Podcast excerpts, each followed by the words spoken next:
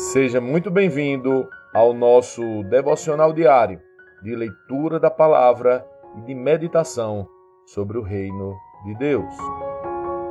A leitura de hoje, Mateus capítulo 2. Jesus nasceu em Belém, na Judéia, durante o reinado de Herodes. Por esse tempo, alguns sábios das terras do Oriente chegaram a Jerusalém e perguntaram: Onde está o recém-nascido Rei dos Judeus? Vimos sua estrela no Oriente e viemos adorá-lo. Ao ouvir isso, o rei Herodes ficou perturbado e com ele todo o povo de Jerusalém. Reuniu os principais sacerdotes e os mestres da lei e lhes perguntou: Onde nascerá o Cristo? Eles responderam: Em Belém da Judéia, pois assim escreveu o profeta. E você, Belém, na terra da Judéia, não é a menor entre as principais cidades de Judá, pois de você virá um governante, que será o pastor do meu povo Israel. Então Herodes convocou os sábios em segredo e soube por eles o momento em que a estrela tinha aparecido. Vão a Belém e procurem um menino com atenção, disse ele. Quando o encontrarem, voltem e digam-me para que eu vá e também o adore. Após a conversa com o rei, os sábios seguiram seu caminho, guiados pela estrela que tinham visto no Oriente. Ela ia diante deles até que parou acima do lugar onde o menino estava. Quando viram a estrela, ficaram muito alegres. Ao entrar na casa, viram o menino com Maria, sua mãe, e se prostraram e o adoraram. Então abriram seus tesouros e o presentearam com ouro, incenso e mirra. Quando chegou a hora de partir, retornaram para sua terra por outro caminho, pois haviam sido avisados em sonho para não voltar a Herodes. Depois que os sábios partiram, um anjo do Senhor apareceu a José em sonho. Levante-se, disse o anjo. Fuja para o Egito com o menino e sua mãe. Fique lá até eu lhe dizer que volte, pois Herodes vai procurar o menino a fim de matá-lo. Naquela mesma noite, José se levantou e partiu com o menino e Maria, sua mãe, para o Egito, onde ficaram até a morte de Herodes. Cumpriu-se assim o que o Senhor tinha dito por meio do profeta: Do Egito chamei meu filho. Quando Herodes se deu conta de que os sábios o haviam enganado, ficou furioso. Enviou soldados para matar todos os meninos de dois anos para baixo em Belém e seus arredores, tomando por base o relato dos sábios acerca da primeira aparição da estrela. Por isso, cumpriu-se o que foi dito por meio do profeta Jeremias.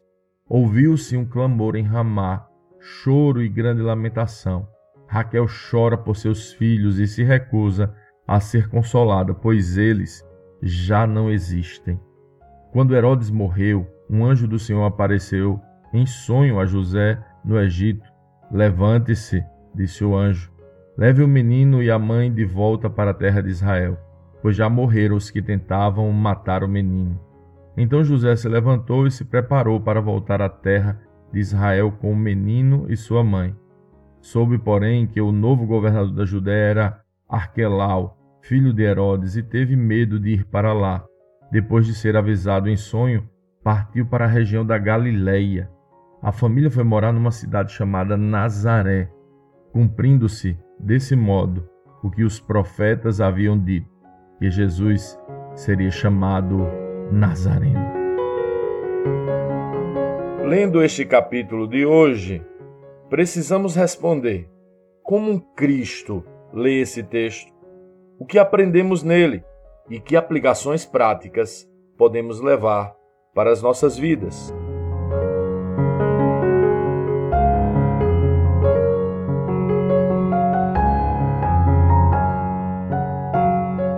Que os sábios procuram?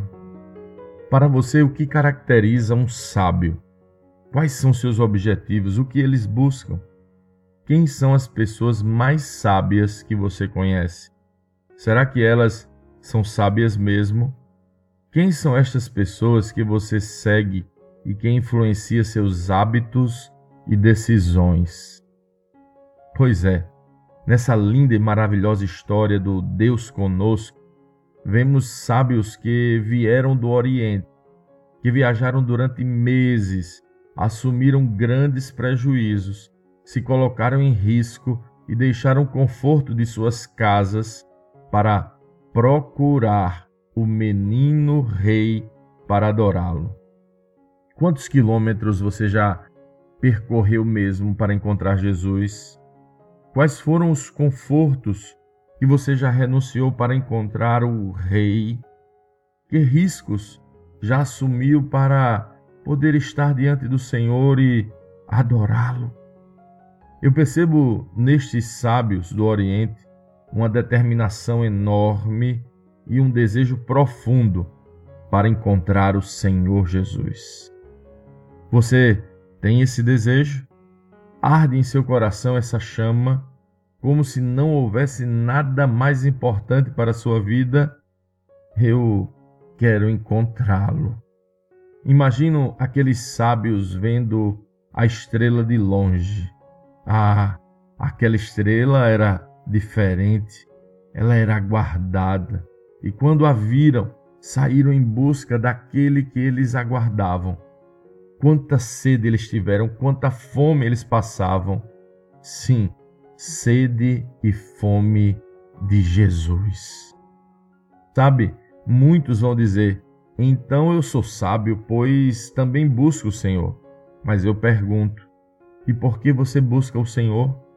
Aqueles sábios buscavam o Senhor, buscavam o Rei para adorá-lo. Isso já diz muito sobre os sábios. Eles não buscam o Senhor para obter um favor, eles não buscam o Senhor para serem beneficiados ou mesmo abençoados. Só tolos agem assim. Os sábios buscam o Senhor para amá-lo. Sim, muitos vão dizer: então eu sou sábio, pois também adoro o Senhor. Mas eu também pergunto: e quais presentes você traz para ele? Aqueles sábios buscavam o Senhor buscavam o rei para adorá-lo com presentes. Os tolos vão dizer: aí já é demais. Minha vida já é tão sofrida e já tenho tão pouco. Você quer que eu dê presentes? Os sábios sempre dão presentes. Aprenderam que melhor coisa é dar do que receber. Eles estão sempre oferecendo seus tesouros, pois declaram estar com o Senhor é mais valioso do que qualquer tesouro desta terra. São capazes de entregar tudo pelo Senhor, porque para eles o Senhor é tudo. Sim, os sábios sabem que Jesus não precisa de nada, mas estão buscando se prostrar diante dele e dar a ele tudo que lhes é valioso. Às vezes, os sábios entregam somente suas lágrimas, pois é tudo que têm. Às vezes, entregam um coração rasgado, pois é o melhor que têm. Mas sempre os sábios querem entregar algo, algo valioso. O que você pode entregar ao Senhor hoje? Ele não precisa de nada de você, mas neste momento não é sobre o que Jesus precisa, mas sobre quem nós somos. Se somos sábios ou tolos. Os sábios percorrem distâncias, assumem perdas, buscam incessantemente o Senhor para adorá-lo e o adoram dando presentes. E façamos uma escolha hoje: ser sábios.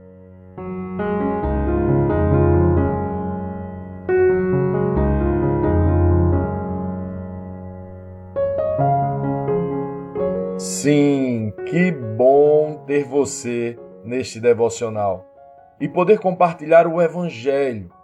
Mas, como sempre dizemos, o texto de hoje, o texto de cada dia, tem muito mais para oferecer, muito mesmo. Nosso objetivo aqui é te influenciar a parar um pouco e ler o texto bíblico, pois acreditamos que cinco minutos de vida na palavra podem transformar completamente uma vida. Que Deus te abençoe. Leia, medite, comente pergunte e adore o Senhor no seu lugar secreto. Este foi mais um devocional Lagoinha Camaçari.